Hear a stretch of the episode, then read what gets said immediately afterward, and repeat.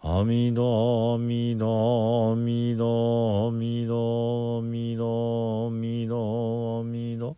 阿弥陀弥陀弥陀弥陀阿弥陀弥陀弥陀弥陀阿弥陀仏阿弥陀仏ナムアミダ仏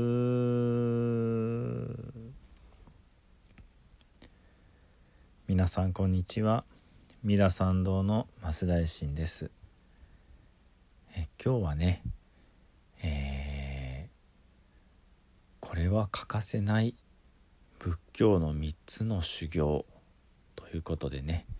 えーお話をしていきたいと思います。まずね、えー仏教に、え絶対に欠かせない修行として、え瞑想があると思いますこれをね座禅って言ってしまうとまあ特定のねあの宗派の教えみたいになるかなと思ってまああえて瞑想と呼んでみるんですけれども、えー瞑想っていうのはそもそもね目っていうのはその目をつぶるというそういう字ですね。で想というのは思う、まあ、想像するという字になります。目をつぶって心を静かに落ち着けていくということですね。つまりですねあの日常と違う時間を持つということそして、え自分自身の心にね向き合っていくということお釈迦様もあのこの瞑想をね欠かさなかったと言われています。その瞑想の中でねあの神様や悪魔たちともねこうお話をなさったりしてねあのまあ人間だけではなくって、えー人間以上の、まあ、不可思議な存在たちも導いてゆかれたというふうに言われています。まあ、この対話をする部分が瞑想と言えるのかどうかっていうのはまたね、あのちょっと考えなきゃいけない部分ですけども、えーむしろご自分の心の中に固く固くこう、えー入り込んでいってね外の世界のことが全くこう遮断されて何も感じなくなるというようなこともねお釈迦様の伝記の中にあります例えばすぐ近くで大きな雷が落ちて、えー大変だったっていうことも瞑想から出られた時に初めてしお知りになられたというようなねあの、まあ、それだけ精神集中の、えー極みがね、えー素晴らしかったというお話もあります。まあ私たち普通の人間にとってもね、あの立ち止まるということ。そして心を落ち着けるということ。こういうことをねあのまあ瞑想という一言でねあの、まあ、表していて日常の中にそういうあの日常ではない時間を過ごすということね。こういうことがやっぱりあの仏道修行の根本に必ず欠かせないものとしてあるんだなっていうふうに思うわけです。2番目お経ですねお経とお唱えするということこれもやっぱりね仏道修行には欠かせないことだと思いますよ。まあ本来お釈迦様がおっしゃられたお言葉なのでそのお釈迦様の見教えを学ぶということ。仏教のねあの説かれた教えを、まあ、勉強をする頭で理解をする。そして、えー、言い含めて、えー、ご自分の心に落とし込んでで自分の、まあ、ものとする。こういったことがね本来お経を読むということの目的だったと思われます。ところがねあのまあ残念なことにというのか何というのか今お経というのは、まあ、一種の呪文のようにね唱え事としてあのいろいろな宗派でそれぞれの大事にするお経と言いながらそのお経の内容を味わって読む未読をしながらね読むというよりはまあまあ一心不乱にというかまあなんて言うんでしょうね集中してというのかそんな感じで唱えているのが現状かなというふうに思われます。まあ、本来は仏の見教えを学ぶということが経を読むということであるべきですけどもまあ現状のあり方をね、まあ、肯定して、えー、捉えるとするならばやっぱり日常とは違う意識の状態にね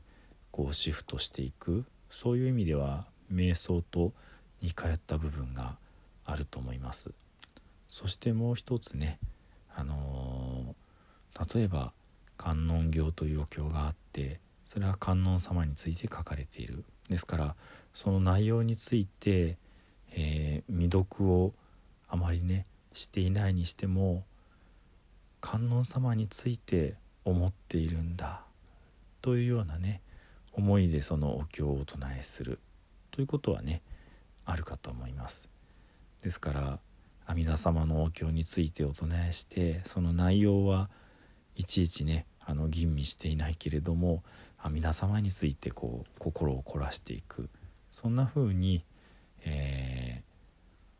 ー、まあ勉学というよりは信心信仰する心をねあのまあ表す、えー、もしくはそのお経を唱えている間はそういった信仰心を思い出す。そういった形でねお経をお唱えするということもあの欠かせない、えー、ご修行だと思います。むしろお経をお唱えすることだけが唯一ね、あの全部の宗派が共通して行っている仏道修行かもしれません。お唱えするお経はバラバラですけどもね。そして3番目欠かせない仏道修行やっぱりお念仏だと思うんですね。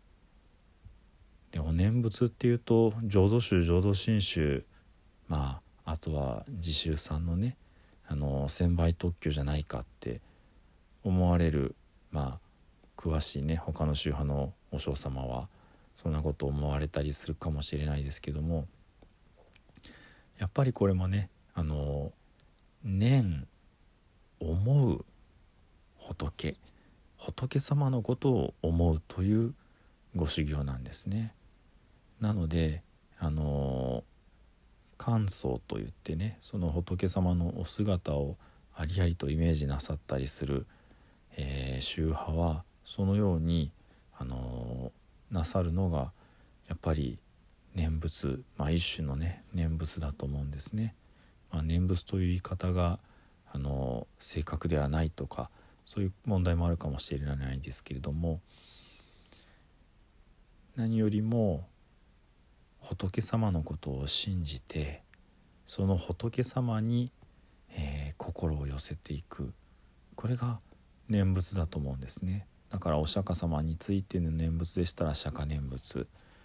観音様についてでしたら観音念仏。お地蔵様でしたら地蔵念仏。そういったねまあ言い方をあんまりしないですけれども、えー、根本はそういうことでね、あのー、人を超えた存在かつ、えー、仏教のね、あのまあ聖なる方々仏様菩薩様こういった方方々のことを、まあ、お慕いしてね、えー、心から喜んでその方のことをまあ心にね何度も何度も何度も何度もこう思い描いていく。これが念仏であると思うんですね。ですので「南無阿弥陀仏」と言いさえすればそれが念仏だっていうのもねもう全然こうピントが外れているわけで「南無阿弥陀仏」と言いながら阿弥陀様のことを思わないのはそれはいわゆる空念仏であってねあの南無阿弥陀仏って言わなくても阿弥陀様のことを思えば阿弥陀様への念仏だと思います。同じように観音様のことを思えばそれがご神言であっても、そうじゃなくて南無観世音菩薩であっても念仏だと思いますしね。ですのであのー、ご自分の心を、えー、落ち着ける、